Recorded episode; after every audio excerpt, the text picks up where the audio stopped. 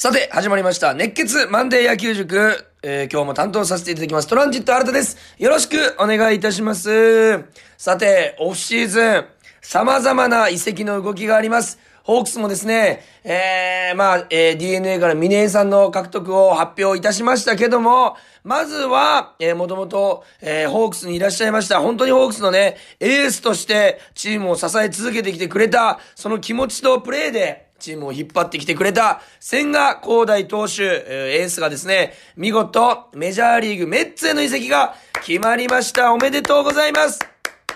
やっぱりね、チームとしてはね、メジャーに行くということで、抜ける、チームを抜けるということはとても、まあ正直ショッキングでありますし、まあ戦力ダウンにはね、えーなるんですけども、まあ千賀さんの夢でございますから、我々ホークスファンからすると、絶対に、えー応援しながら、えーそして千賀さんの活躍をね、期待したいなと。もう、本当ね、それこそ、えーダルビッシュさんや松坂さん、えー大谷さんや、それこそ和田投手もね、えーメジャーで活躍してきましたけども、えーサイ・ヤング投手というね、サイ・ヤング賞を活躍していただいて、メジャー最高峰の投手の、えーと、えーメジャー最高峰の投手に与えるられる栄誉、サイ・ヤング賞を活躍、えー獲得するぐらいのね、活躍をしてほしいなというふうに思います。今年はね、オリックスから吉田正尚さんもね、えーレッドソックスへの、えー移籍が決まっておりますから、本当にあのー日本人選手がまだまだ世界に羽ばたいて、えー世界の舞台で日本のプロ野球のレベルの高さをね、知らしめてくれる、えーこれは本当に嬉しいこと。ただまあ、ホークスの、えーファンからしたらちょっと悲しいということでございますけども、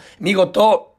千賀さんがメッツへ決まったということで、まあこれはね、喜んでいいんじゃないかなというふうに思います。5年総額約102億7500万ということで、ちょっとあの、どれぐらいね、すごい数字かというのがもう、正直わかりませんそこまでいくと。5年102億ですから、まあお金の話はあれですけども、年でいきますと20億円ぐらいの契約となっているんですけども、そもそも、まあお金と言いますか、何がすごいかと言いますと、千賀さんはホークスに育成で、蒲郡高校から入ってきてるんですけども、その時の単純計算した月の月給が22万5千円でございます。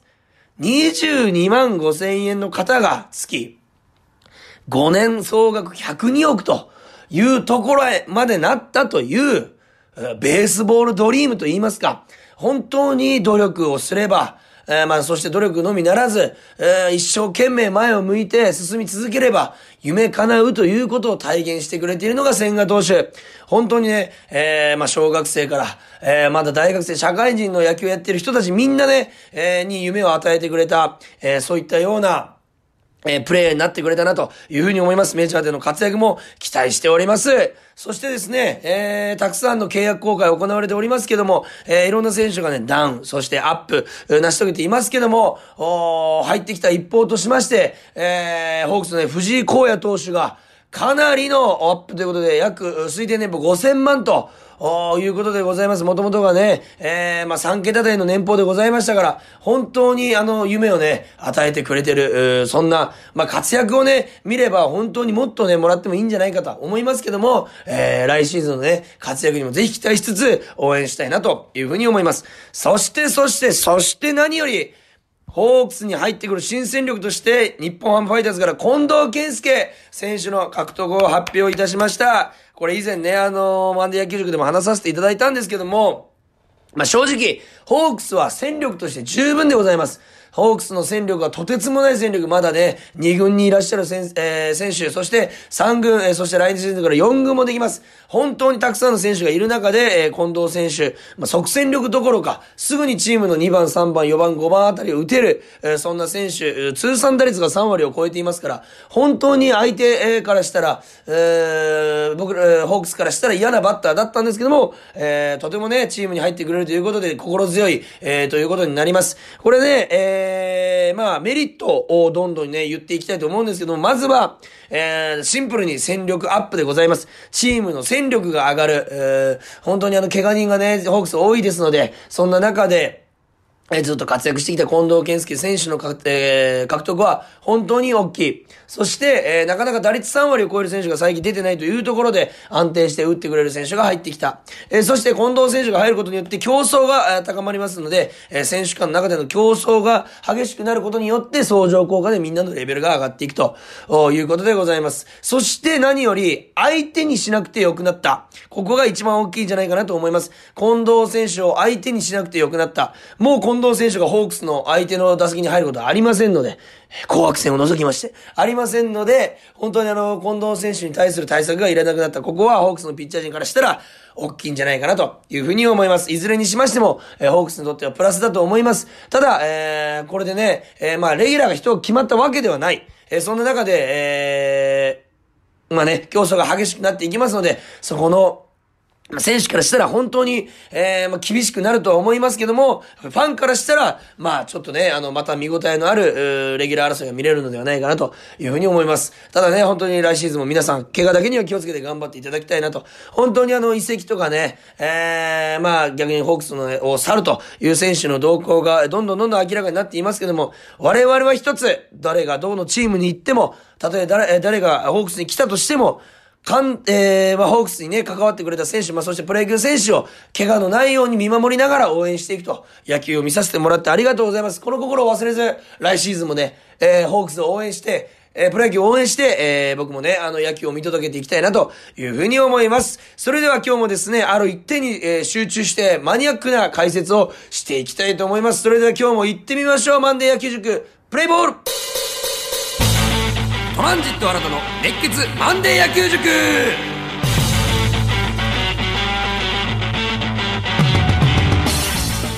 さて、今日もですね、マニアックなところに、えー、スポットを当てながら話していきたいと思います。それで行きましょう。今日のテーマは、ユーティリティプレイヤーについてでございます。今日のテーマは、ユーティリティプレイヤー。これね、皆さんがパッとね、頭に思い浮かぶ選手、えー、たくさんいると思いますけども、今日はですね、牧原大成さん、そして周東右京さん、えー、こういったような、本当にね、あの、チームにとってかけがえのない存在、絶対にいてくれないと、おいいてくれないといけないせ、えー、存在、そんな選手のね、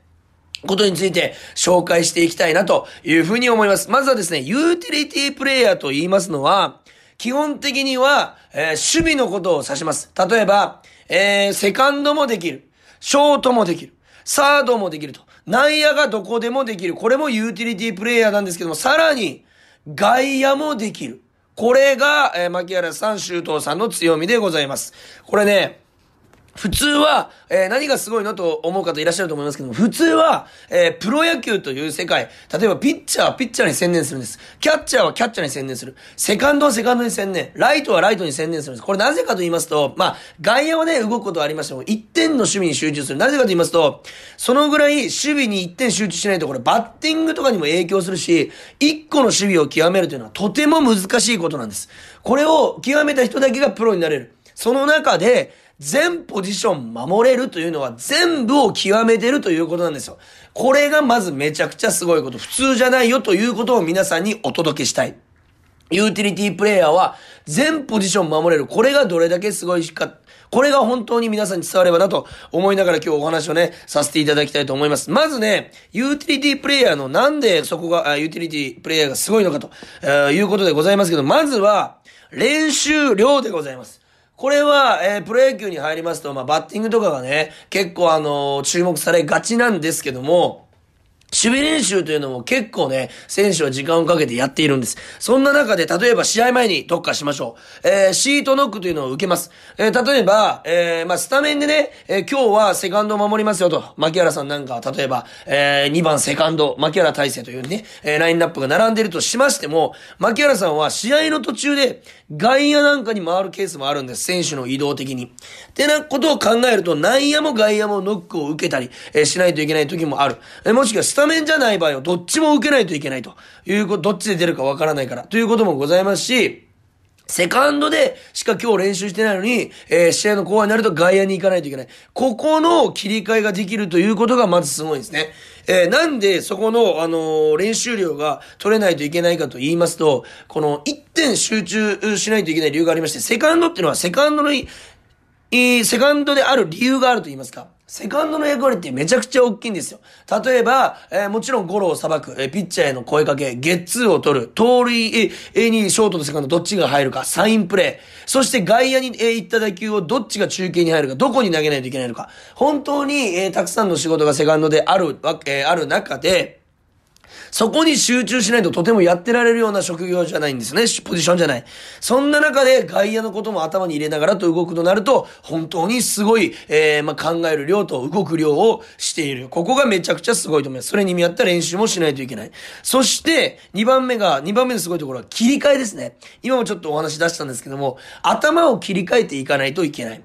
例えば、えー、セカンドのね、つもりで、えー、守っていますと、えー、かなりいろんなことを頭に入れとかないといけないんですけども、外野になると少しだけ考えることが減る。えー、これはまあ、バッティングにとっては、えー、バッティングの考える余裕が生まれますんで、プラスにはなるんですけども、牧原さんとかシュートさんは外野から内野に来るケースもあるんですね。ってなると考えることが途中で増えるので、急に試合の中で、えー、まあ、景色と言いますか、本当に野球選手って景色って大事で、打席に立った時の相手の、え、ピッチャーとか、え、野手の見え方とかもそうですし、守っている景色とかも、え、その日のバッティングに、え、影響しますので、そこの頭とかメンタルを切り替えて、切り替えないといけない。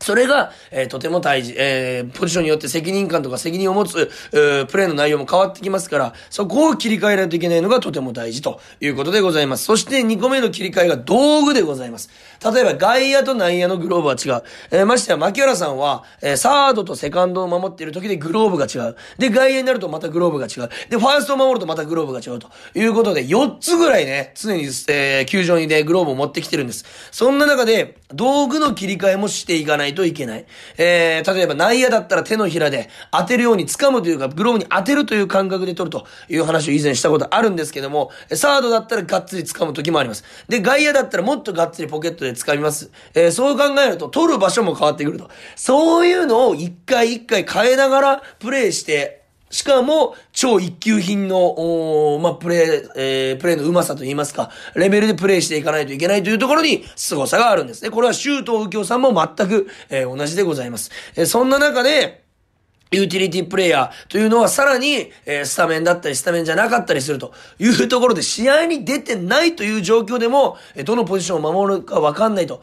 いうようなメンタルを常に持ちつつ試合に臨んでいると考えますと、本当に大変な職業、立場だなというふうに思います。まあね、えー、監督からすると絶対に選手、えー、そんな選手はいていただかないと困る、困ると言いますか、え、いていただいた方がありがたいし、本当に、え、藤本監督の言葉にもね、今年ありましたけども、牧原さんや周東さんへの、えー、感謝の気持ちありました。本当に君たちがいないとホークスは回ってない。本当にその言葉通り、えー、この二人とか特にね、えー、まあ、チームを支えて、チームの、まあ、なんていうんですかね、結局、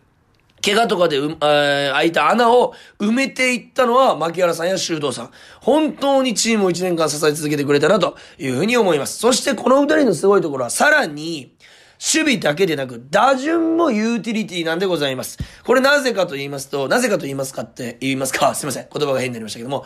これはどういうことかと言いますと、1番から9番までどこでも打てるのが牧原さんと修道さん。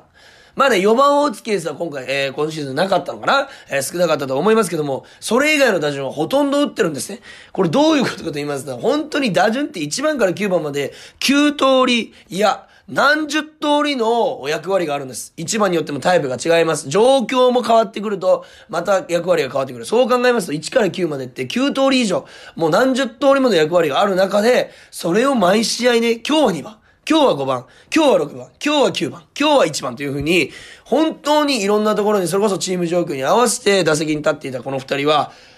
どう、どう言ったらいいですかね。本当に職人と言いますか、仕事に、ザ・プロ野球選手。本当にどこでも守れるし、オールラウンドプレイヤー、ユーティリティプレイヤーの名前がぴったりの選手だなと。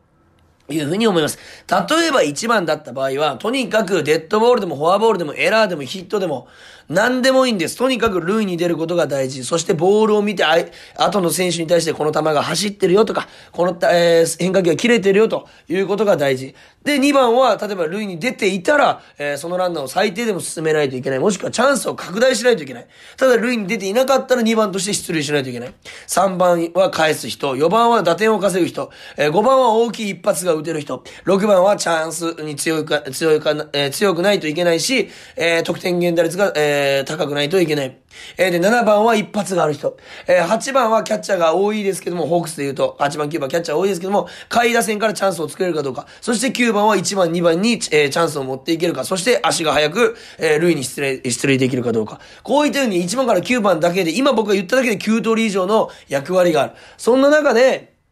試合に合わせてさらに役割が変わっていきますので、本当にたくさんの考えを持ちながら、そして気持ちを切り替えながら、プレーをしている。そしてあの打率を残していると。牧原さんなんか規定打席まであと1打席2打席でしたけども、3割をしていると。これどういった凄さがあるのかということでございますよね。本当に、あの、ホームランと三振だけが全てじゃないと。僕は野球常日頃言ってますけども、いろんな役割がある中で、どんだけユーティリティプレイヤーが重宝されるべきで、もっともっともっと評価されるべきじゃないかなと、僕は思ってるんです。えー、ゴールデングラブ賞、ベストナイン、ホームラン王、打点王、首位打者。いろいろね、タイトルがね、オフにある、オフに表彰されてますけども、ユーティリティプレイヤー賞と、絶対作ってほしい、俺は。ユーティリティプレイヤー部門1番から9番までどこでも打てる選手。そしてユーティリティプレイヤー部門、えー、まあ、ピッチャー、キャッチャー除きまして、ファーストからライトまで全ポジション守れる人。この人たちのゴールデングラブもぜひね、用意していただきたいなと、僕は NPB に強く呼びかけたい。本当にね、皆さんもそう思ってる、え方が多いと思いますけども、それだけチームに対する、えー、まあ、貢献度が高いということでございます。本当にね、来シーズンもこの二人の活躍なくしてホークスの優勝ありませんし、ユーティリティプレイヤーがもっともっと出てくることで、えー、まあ、チームにとってね、必ずプラスになる。えー、怪我人は必ず出ます。えー、体調不良者必ず出ます。出ないのはベストなんですけども、必ず出てしまうんです、どこかで。そんな時に、えー、この選手がいてよかったなと思う選手がもっと出てくることによって、ホークスはさらに強くなるのかなというふうに思いますし、我々ファンは、えー、そのユーティリティプレイヤーに対してのリスペクト、これを必ず持ちつつ応援していきたいなというふうに思います。僕もね、ちょっとね、あの学生時代、えー、まあ15年間野球やっておりまして、どこでも守れるを売りにしてやっておりましたから、ちょっとユーティリティプレイヤーに対しての熱は入りますよ。入っちゃうということも含めましても、これだけのね、気持ちがね、僕はありますんで、ぜひユーティリティプレイヤーの皆さんをね、もっともっと、えー、スポットライトを当てて皆さん応援していただきたいなというふうに思います。さあ、今日はユーティリティプレイヤーについてね、えー、まあ、10分ほど、マニアックにね、話していきましたけども、本当にあの、この選手たちが打率3割打つ日が来たら、本当にチームとして、えー、とてつもないような成績を残すと思いますし、えー、この皆さんが、えー、ユーティリティプレイヤーではなく、ワンポジションを勝ち取って、えー、まあね、試合に出る、そういった楽しみもね、僕たちはありますから、えー、ぜひぜひ来シーズンも応援していきたいなというふうに思います。そしてですね、このマンデー野球塾への、えー、メールとか質問、えー、そして何でもいいです。あの、フリーメールね、お待ちしております。ここ解説してください。こういう選手ってどんな選手なんですかって、そういう質問でも構いません。皆さんからのメール、お待ちしております。えー、メールアドレスは、kor.rkbr.jp、kor.rkbr.jp までよろしくお願いします。えー、まあね、僕はあの、毎週土曜日、えー、12月は、えー、トークショーも行っております。えー、先週は、あですね、又吉、えー、投手とのトークショーも行いました。本当にね、あのー、いろんな話してくれましたし、又吉、又吉広報の話も聞きました。そこでしかできない話も、えー、ございますんで、ぜひ皆さん、えー、お待ちしております。今週はですね、和田剛投手と、夢タウン博多で、えー、12時からね、えー、土曜日、今週土曜日の12時から、夢タウン博多で和田投手とのトークショーを予定をしております。えー、9時50分からの整理券配布となりますので、そこで抽選で、えー、選ばれた人だけ座る席で、えー、見れると。トークショーを見れると。まあ、それ以外の外れた方もね、立って見れますので、ぜひ皆さんお待ちしております。遊びに来てください。そして24日の土曜日はですね、甲斐拓也、えー、星との、えー、トークショーもね、えー、イオンモール柏山店で予定されておりますんで、ちらもぜひ遊びに来てください。それでは皆さん今日も、えー、野球漬けのラジオを聴いていただきありがとうございました。来週も皆さんとお話できるのを楽しみにしております。皆さんたくさんのメールお待ちしております。それでは今日もありがとうございました。ゲームセットここで Google ポッドキャストをご利用の方へお知らせです。Google ポッドキャストは2024年6月23日をもってサービスを終了します。引き続きこの番組をお楽しみいただくには、 radiko、Apple Podcast、Spotify、Amazon Music、YouTube Music、いずれかのアプリをご利用ください。これからも RKB ラジオのポッドキャストをお楽しみください。